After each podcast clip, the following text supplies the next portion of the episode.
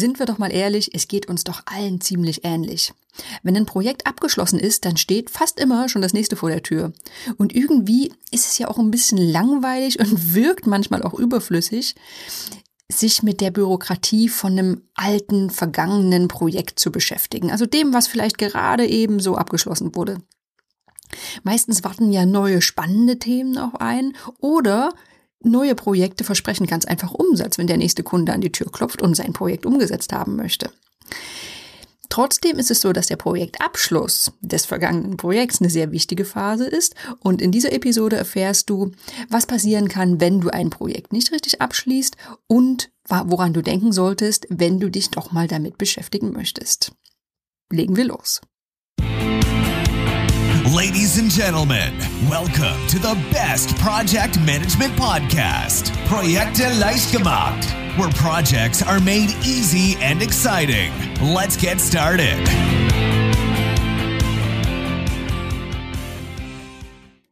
Hallo, hallo, hier ist Andrea vom Projekte leicht gemacht Podcast. Das ist der Podcast für pragmatische Projektmanager und solche, die es werden wollen. Wir sind wieder zurück nach der Sommerpause und beginnen mit einem Thema, was nun ja in der Praxis vielleicht nicht das allerbeliebteste ist, einfach weil es immer, ja, es fällt ein bisschen hinten runter, es ist ein bisschen unspannend und das ist der Projektabschluss. Trotzdem, kleine Motivationsfolge.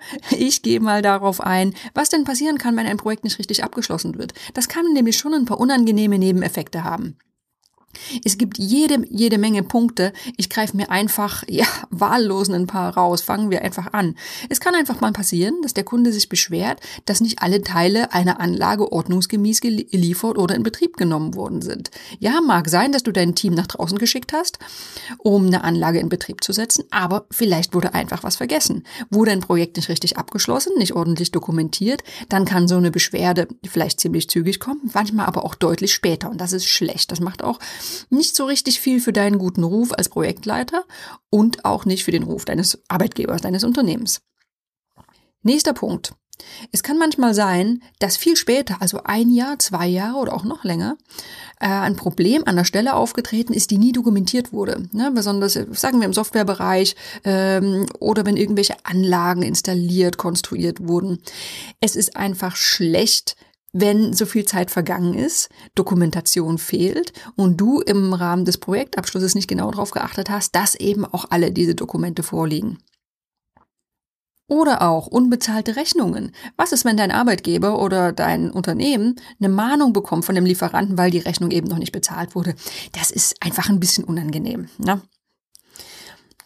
Weiterer Nachteil, offene Aufgaben werden nicht erledigt, weil sie nicht ins Folgeprojekt übernommen wurden. Es kann ja manchmal sein, dass man ganz klar sagt, okay, bis hierher und nicht weiter.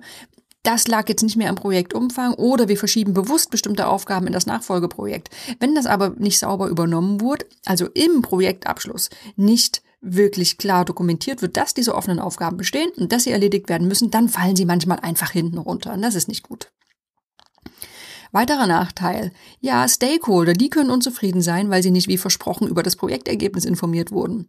Mag sein, äh, es gibt so diese Schlüssel-Stakeholder, an die wird das Projekt übergeben, also Auftraggeber oder Kunde. Aber es kann ja sein, dass es in welchen Projekten auch immer Abteilungsleiter gibt, irgendwelche außenstehende Personen, ähm, für die klar war oder denen auch versprochen wurde, dass eine Kommunikation stattfindet.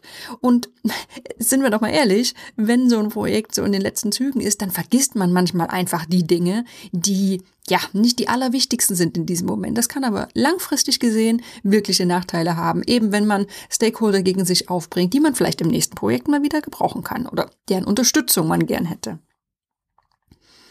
Weiterer Nachteil, je nachdem, wie das Projekt aufgestellt ist und in welchem Umfang es, äh, Umfeld es stattfindet, gibt es äh, besonders in größeren, größeren Unternehmen Kostenstellen für ein bestimmtes Projekt. Auf diese Kostenstellen werden gebucht, solange das Projekt läuft. Was aber, wenn das Projekt nicht richtig und formell abgeschlossen wurde? Es kann sein, dass noch ein halbes Jahr später ein Mitarbeiter seine Reisekosten auf diese Kostenstelle bucht. Bringt die Zahlen durcheinander, kann man jetzt sagen, ist nicht so wahnsinnig wichtig, ja, aber es kann auch gut sein, dass du verantwortlich für diese Kostenstelle bist und dann dafür zur Rechenschaft gezogen wirst. Einfach nur blöde Sache, die man leicht vermeiden könnte. Wenn wir einmal bei Zahlen sind, Ne, das Controlling, das kann sich sehr, sehr vehement beschweren, weil die Kostenaufstellung oder Abschlusskalkulation für das Projekt immer noch nicht da sind. Und besonders die Controller, die sind bei sowas wirklich hinterher. Also es kann sein, dass die immer wieder dir auf die Füße treten und dass du noch lange nach Beendigung des Projekts wirklich was von diesen Zahlen hast. Also besser gleich erledigen. Der nächste Nachteil, ja, der wird vielleicht nicht so oft vorkommen. Es kann aber trotzdem äh, manchmal passieren, dass Mitarbeiter in der Luft hängen, weil sie nach einem Projektende nicht formell in die Linienorganisation zurückgeführt worden sind oder auch einem neuen Projekt zugewiesen worden sind. Klar, die meisten Mitarbeiter werden sich schon melden, wenn sie nichts zu tun haben. Trotzdem, es ist einerseits eine formelle Sache, aber andererseits besonders in großen Unternehmen ähm, kann es manchmal passieren, dass ein Mitarbeiter sich schon ein bisschen versteckt. Ne? Spricht nicht für den Mitarbeiter, kann aber passieren. Und dann haben wir noch einen Nachteil, ein Projektteam äh, kann vielleicht im nächsten Projekt nicht gut zusammenarbeiten, weil Konflikte nicht aufgelöst wurden. Das ist so ein bisschen ein softes Thema, hat nichts mit, mit einem Pro, äh, formellen Projektabschluss direkt zu tun, aber kann eben passieren. Und warum nicht einfach ja Ordnung schaffen, wenn man doch einmal noch mit diesem Projekt zu tun hat? Zusammengefasst, was haben all diese Dinge für Nachteile für dich oder was ist so der, der Kern der Sache?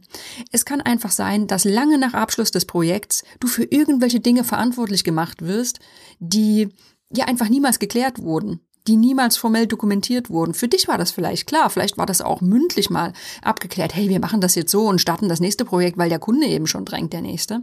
Trotzdem, es ist einfach wirklich unschön, wenn, ja, du immer noch verantwortlich gemacht wirst für Themen, die eigentlich schon längst abgeschlossen sein könnten.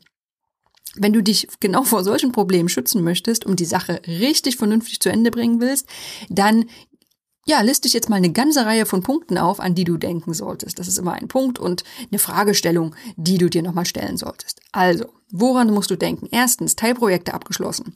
Wurden denn alle Meilensteine erreicht? Sind keine Arbeitspakete mehr offen? Wurden die Meilensteine dokumentiert? Das sind so die, die Basics. Merkt man natürlich meist schon am Projektende. Also wenn ein Meilenstein nicht erreicht wurde, dann merkt man das meist schon früher. Trotzdem ist es schön, nochmal einen abschließenden Blick zu haben. Dann Lieferobjekte übergeben. Wurden denn alle erstellten Produkte oder Prozesse oder Dokumentation, was auch immer vereinbart ist, an den Auftraggeber übergeben? Auch hier, meist meldet sich der Auftraggeber natürlich, wenn er etwas nicht bekommen hat, aber manchmal sind es ja auch nur genau solche kleinen Dinge oder scheinbar kleinen Dinge wie die Dokumentation, die vereinbart war, die aber ja einfach so im Eifer des Gefechts dann hinten runtergefallen sind. Nächster Punkt. Freigabe erhalten. Hast du denn auch die Freigabe oder die Abnahme vom Auftraggeber bekommen? Also wurden die Lieferobjekte vom Auftraggeber abgesegnet? Das sollte dokumentiert werden. Das ist schon der nächste Punkt. Wurde ein Übergabeprotokoll erstellt? Das klingt jetzt alles sehr formell und in manchen Projekten wirst du sagen, ja, bei mir gibt's keine Übergabeprotokolle. In vielen Unternehmen ist es aber Pflicht ähm, und es ist oft auch sehr sinnvoll. Einfach weil Protokolle, egal wie groß und formell die jetzt auch sein, äh, sein mögen. Also die müssen nicht immer riesig groß sein. Aber du kannst dir einfach einen Nachweis darüber abholen, hey, das hier hast du dir angeschaut, das hast du bekommen und du hast es abgenommen. Du kannst dich einfach später vor irgendwelchen Diskussionen schützen oder auch vor Missverständnissen schützen. Das Thema Dokumentation hatte ich schon mehrfach angesprochen. Wurde die erstellt? Wurden die Lieferobjekte dokumentiert? Wurden die Dokumente auch übergeben? Und idealerweise wurden auch diese Sachen abgenommen.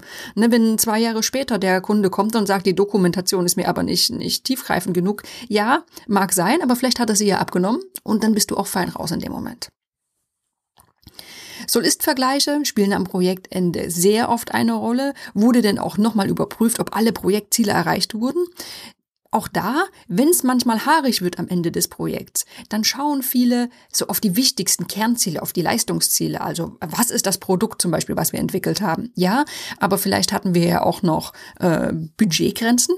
Haben wir denn alle Termine erreicht? Haben wir vielleicht bestimmte Akzeptanzkriterien auch erfüllt? Also einfach nochmal drauf schauen, was wollten wir erreichen? Was haben wir erreicht? Passt das denn so?